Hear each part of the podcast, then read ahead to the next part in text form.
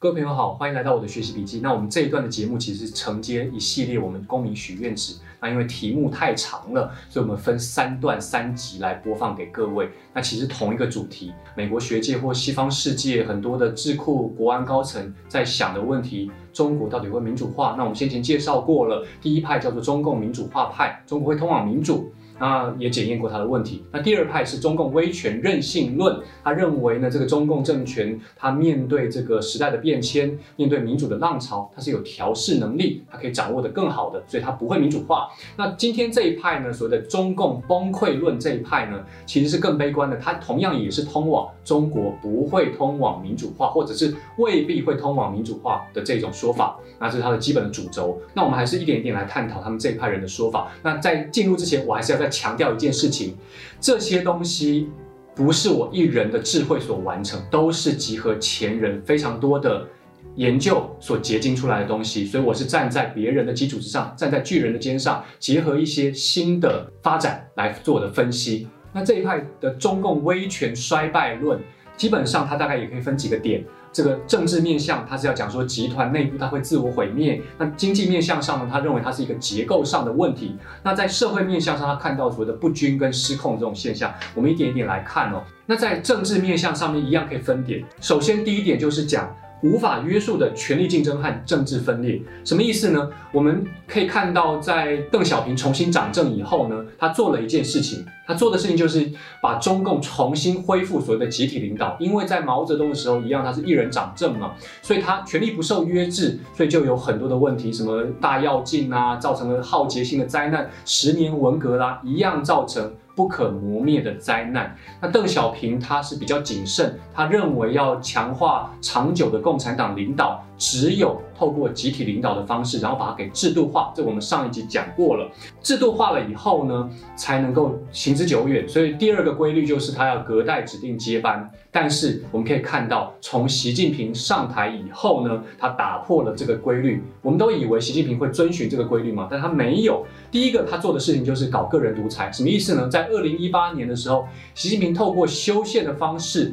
把原本宪法里面有的这个国家主席的任期限制取消掉了，所以很多西方媒体，包含中国的自由派的人士都嘲讽他说：“习近平，你想称帝呀？那你想称帝，就是说你任期取消限制了嘛？你可以无限期的延长。像最近也有一个叫做俄国的普廷啊，他也做了这件事情，不好像是彼此学习嘛，所以彼此取暖。那第二个就是搞个人独裁。我们可以看到呢，在这个这一次的这个疫情的延烧跟控制的方向上面呢，在习近平的。掌政之后，你可以看到一个迹象，就是他二零一二年、一三年上台之后，就不断的巩固个人的权利。本来是集体领导的这个这个结构呢，他不断的收拢到了个人的权利手上。几个迹象，在这个疫情的发展方面，你可以看到他。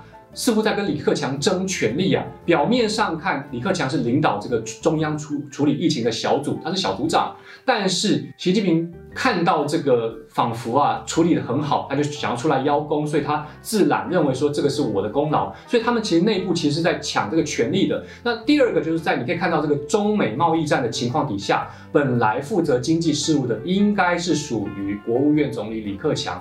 但是习近平都直接去处理这个问题，透过谁呢？透过他的亲信，国务院的副总理叫做刘鹤，都派他去跟美国的这个贸易谈判团队去谈判。所以从种种的迹象可以看来，中国尤其是习近平的统治任任内，为了因应中共政权这个危机，他强化自己个人的领导跟独裁，所以这是一反。这个邓小平以来所建立的这个传统，那再来党的角色，其实我们上一集有谈到，就是说我们就不多详细讲，我们简单回顾一下这个所谓的意识形态跟正当性啊。这个改革开放之后呢，他们中共政权已经不再讲所谓的意识形态，过去那种毛泽东时代讲这个毛思想啊。那这个毛思想神圣化了以后，他现在讲的越越来越空了。你要搞经济发展，唯有经济发展才能够成为我们向人民大众说像的一个很重要的基础嘛。所以这是经济绩效。那统一稳定啊，像台湾啊、跟香港、跟西藏、跟新疆啊这些，你如果内部的所谓的分离主义势力都说你是台独、疆独、藏独、港独，反正只要把你打成这什么什么独的话，那就一了百了，它可以巩固内部的这个凝聚力嘛。那再来就是当然是民民族主义，像最近几年来中国跟美国、跟东南亚许多国家有南海争议，这个领土的争端，这也是一个很重要，他用来巩固自己政权的一个方式。那再来第三个是所谓的改革停滞。那其实这派人认为说，中国他虽然有时候会说宣称说我要做改革。江泽民时候他说要推进民主啊，但实际上也是只是口头说说，然后讲说人权啊，也修改了宪法啦，但是看起来实际的发展只是为了因应国际的潮流做做样子。那习近平时代呢？强化说我要依法治国，也讲法治，但是实际的方向却是往反的方向去发展。他有没有实际上实行实行法治呢？党对于国家体系的掌控更加的严厉了，然后对于维权人士的逮捕等等的法律里面、宪法里面所拥有这些规定，他几乎也不照这些规定去走。所以维权人士用宪法来跟他打诉讼啊。他就完全不管啊！当然，东中国当然立了很多法，那谓之法治嘛。所以这个也是看到，他们也是看到说，中国有做改革，但是做的改革都是表面浮面的改革不够，导致改革停滞。那他们认为改革停滞会是造成社会不满的一个重要的因子，所以中国它会因此而走向崩溃啊。那第四个最重要就是体制贪腐啊，反正这也不用我多讲，中共政权呐，这个无人不贪，谁不贪呢？非常少啊。只要你要做官，你就必须跟着贪。这当然是讲的要夸张一点了。习近平上台之后打贪腐嘛，他们就意识到人民对于贪腐这个有一个非常不满的这种怨气。当然他打也是打他的政敌。可是你可以看到，就是这个中共政权，它建立起的一个架构，就是他为了要收编这些社会、收编这些企业集团。它必须要建立起一个贪腐的结构，那这个结构有没有办法完全清除掉呢？看起来是不可能的，所以呢，它就会形成一个一个所谓的掠夺性的国家，它不断的掠掠夺社会资源，导致社会不公不义，导致社会不公平嘛。那这种一旦没有办法这个建立起良好的法治，然后你这些财富又透过贪腐的方式掌握在红二代或者是这些官商勾结的这些人手上。那这个政权就岌岌可危了。其实我们在看所谓的中共政权崩溃论，它有很多的论点跟主张，跟我们前一次所提到的。中共的威权任性论，它是非常类似的。那当然，他们推向不一样的结果，就是他们那前一派认为说，它会巩固中共的统治，而这一派的人反而比较悲观，认为说，哦，它有这些特色啊，那它反而会导致中共政权不稳，导致崩溃。那我们现在要来看，就是第一点，经济面向上，同样是上次有提到的，就是它这个市场经济的这个体制，跟一党专政体制是完全是冲突跟逻辑相违背的。我们上次有提到，再简单提一下。一般来讲，市场经济或者是资本主义的国家，它仰赖的是一个公平竞争的一个机会，所以你一定要有健全的法治、贸易法规、财经民事的法规，你才能够确保许多的外资能够安心在这里投资，你确保本国人能够公平的做生意、安心的做生意吗？那这是市场经济一个基本的条件，所以市场经济往往在民主发展史上，它跟政治民主它是挂钩在一起的，它是互为因果的，也就是有政治民主，它确保的是政府向人民负责，建立起一个透明化的这个政府，所以你就会有一个完善的市场经济，能够完善的运作，公平的运作，这是相辅相成的，原则上是这样。可是它这种组合，市场经济加上民主政治这种组合在这里被换掉了，变成另外一种畸形的组合，就是市场经济加上一党专政。那这个有很大的弊病嘛？一党专政，因为它是透过党所主政的，所以这些法律完完全全都福音在党的权威之下。只要一有特例，只要党说了，你就可以超越这个法律的规定，所以没有办法真正落实所谓的法治。那由党来主政、意识形态为主的这种情况之下，其实也没有办法真正落实市场经济。所以我们上次也提到了，很多西方国家也重新思考这个问题。那当然，中国内部其实有很多自由派的知识分子，他们也认为说，中国你要长久的经济发展啊，你必须要先通往政治民主啊，因为唯有政治民主，你才有可能建立起完善的资本主义跟市场经济嘛。当然，现在中国没有做到这点，所以这一派的人认为，因为基于这样逻辑上的矛盾，一党专政加上市场经济，完全是一个畸形的组合，所以必然走向崩溃。那第二个呢是国企的问题。我们知道，在中共的统治之下，这个国营企业是非常肥大、非常庞大的。然后这些国营企业它有效率不彰的问题。可是呢，这个国营企业在中国它其实也是一种战略产业。那这当然就是我们上次提到说，这是美中贸易战的起源嘛。因为中国透过国营的国家的补贴补补贴民营的或者是国营的这个方式呢，去发展战略产业。那在这个情况之下，国营的效率的不彰的问题，这是会导致中国的经济体制它是虚胖的这个问题。另外，国营企业它欠了非常的多的债，因为中国的中央银行借钱借贷给这些运作不良。没有绩效的这个国营企业，让它不断的负债，所以这种债务的问题现在是没有出现。一旦出现问题的话，会造成非常严重的经济的崩盘的现象。那再来，我们可以看到习近平任内又做了什么事情呢？我们可以看到中国他们内部有一个术语叫做“国进民退”啊，这在习近平任内发生的非常的严重。国进就是国营企业前进扩张的意思，民营企业退就是消减的意思。在看起来。在胡锦涛、江泽民的任内都是民进国退，但是习近平的任内国进民退。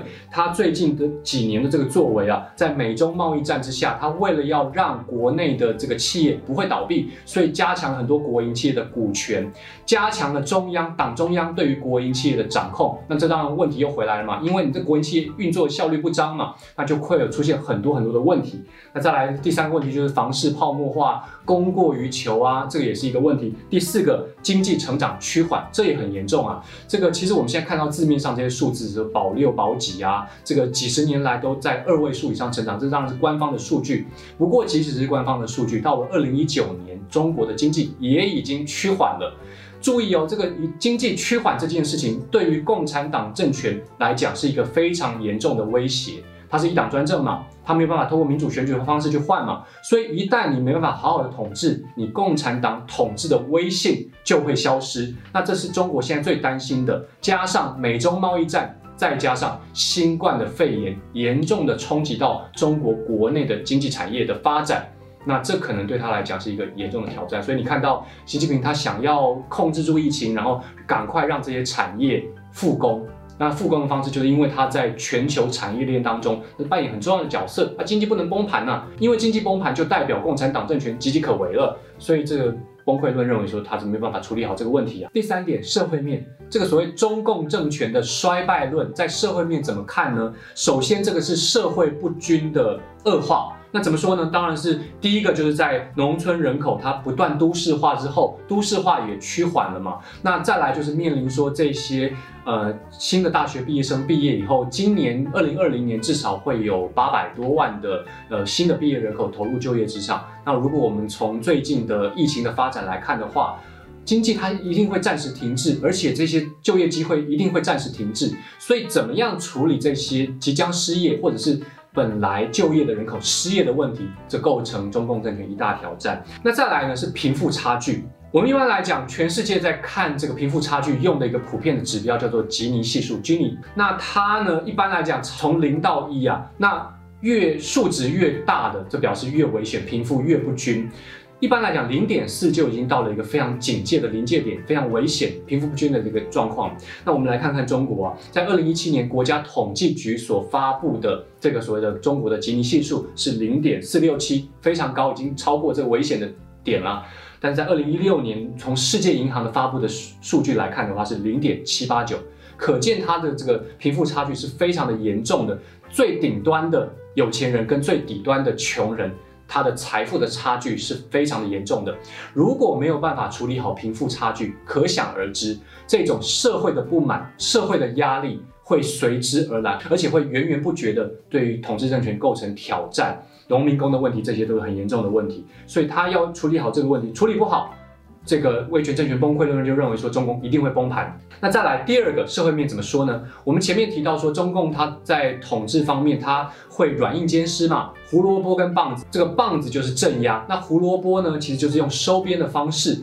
可是这个你这么用也要用得成啊。那在实际的社会情境上面呢，崩溃论就认为说，这个它有它的局限性啊。怎么说呢？中共的镇压能力有限。虽然我们看到中国的维稳经费始终是高于国防经费的，而且年年上升。在近年的这种社会的抗争浪潮当中，中国不断的强化这个维稳的预算、维稳的经费，强化对于社会的维稳。维稳就是所谓的维持稳定啊，这跟维权是相对立的。那尤其在这个新的疫情发生之后，大家就记得嘛，李文亮事件之后。中国人民仿佛开了一个眼啊，有一部分人民不是所有人民，仿佛开了一个眼，就是说你认为真的真相反而是假的，你报都是假的，这个讲真话的人反而被你灭口了，或或者是被你晋升了。中国人逐渐发现到这个问题，所以看到真实现象或翻墙到外面世界，看到不同多元讯息的中国人越来越越多了。所以你透过这种社会收编或镇压的方式，到底能不能压得住这个社会？这是堪虑的。虽然我们可以看到近几年的发展，就是中国透过这个数位集权的方式，透过人脸辨识啦、网络监控啊、实名制啊、社会信用的方式啊，不断的强化。国家或者是党对于这个社会、对于人民的控制，但是实际上会不会激起更大的反弹，这是值得质疑的一点。那收编，你到底收编的成不成？这也成一个问题啊！你要收编知识分子，你要收编这些社会企业、这些企业家，有没有办法让他真的对你心服口服？这也是一个值得去打问号的一个问题。所以威权崩溃论认为说，中共政权就算想做收编跟镇压。但是在实际上面没有办法做得非常的好，所以他在做不好的情况之下，它会走向崩盘呢。好，那感谢各位观众朋友呢，看了这三集这么辛苦啊，其实我自己也没有意料到说会录这么多，然后这个三种论点，但是我只是想要透过比较仔细的方式，透过一种一种的观点来检视中共政权它会如何变迁。那当然呢，这到底会怎么走，这些都是观察。我必须提一件事情啊，这个社会科学或者是观察社会现象这个事情是没有办法做精准预测的，你只能够做这种。呃，概率上或者是路径轨迹上的这种判断，然后就近年来的发展去跟大家做评析。一个比较良好的智库或者是社会科学的学习者，必须要做的任务，不是告诉你说这个政权、这个社会一定会往什么方向走，走仿佛是先知。因为社会科学不是自然实验，它没有办法关在一个。封闭的空间去做实验，所以如果我告诉你中共一定会往怎么样走的话，那我就是半仙，我就是假先知，不要相信我。所以我们只是透过分析的方式，跟大家一起来反思这些。呃，各种不同的观点，观察中共政权如何变迁。好，那我们还是要问大家，你听了这三集啊，三种论点，中国民主化这一派，或者是中共威权任性论，或者是中共威权衰败论，那你可以反思一下，你比较认同哪一种观点？或者是你如果结合最近这几年来中国实际上统治的这种方向的发展？你认为哪一种说法比较有说服力？如果你有任何的想法的话，也欢迎你在下面留言，也欢迎你给我们点赞、订阅和分享。那我们今天这期节目就到这里为止，我们再会了。